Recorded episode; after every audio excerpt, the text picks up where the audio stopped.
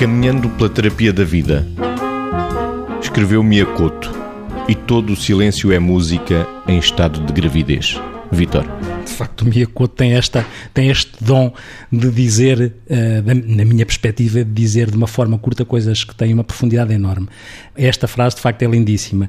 E é a importância do silêncio e a gestão do silêncio que é fundamental que consigamos fazer na nossa vida e fazemos-lo melhor quando estamos com o outro com quem nos sentimos seguros, com quem temos confiança, com quem não temos que preencher espaço utilizando palavras, com quem eh, de facto não temos que ficar muito atrapalhados com o tempo da relação com o outro e com o barulho. Nós vivemos muito condicionados pelo barulho e por uma noção de tempo muito complicada, muito acelerado.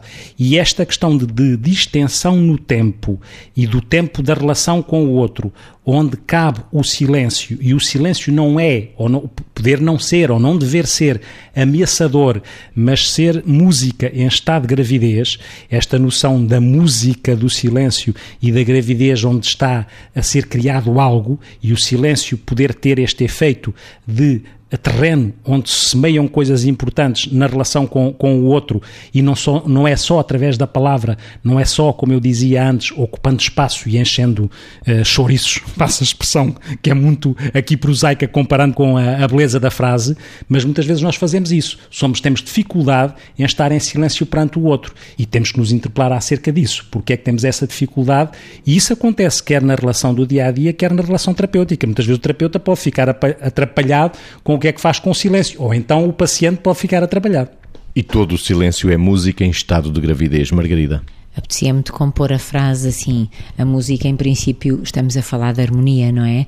De harmonia de sons. Uh, e o primeiro som que nós ouvimos ainda uh, no nosso, enquanto fetos, também a música, que é o bater do coração da mãe, não é? De qualquer das maneiras, pegando na questão do silêncio, pressupõe-se que do silêncio pode sair eh, muita coisa e pode sair o desabrochar do melhor de cada eu, também pode sair o desabrochar de outras coisas, mas eh, tal como esta metáfora é posta pelo Miyakoto, é do silêncio pode esperar-se a harmonia.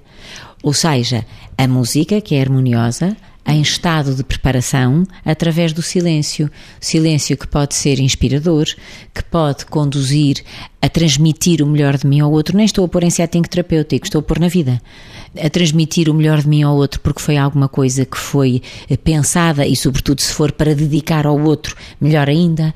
Pode ser a inspiração para escrever um poema, pode ser a inspiração para compor, para compor seja lá o que for. Portanto, ver o silêncio como algo de bom, transformar o silêncio ameaçador num tempo de inspiração, não temer os silêncios que ajudam a promover as relações entre as pessoas, as relações construtivas.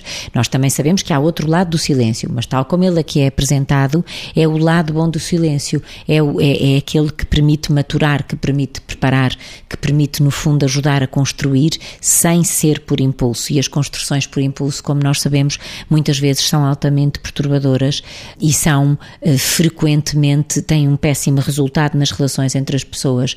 Portanto, vamos respeitar e aprender a gostar do silêncio e a saber, sobretudo, o que fazer com ele.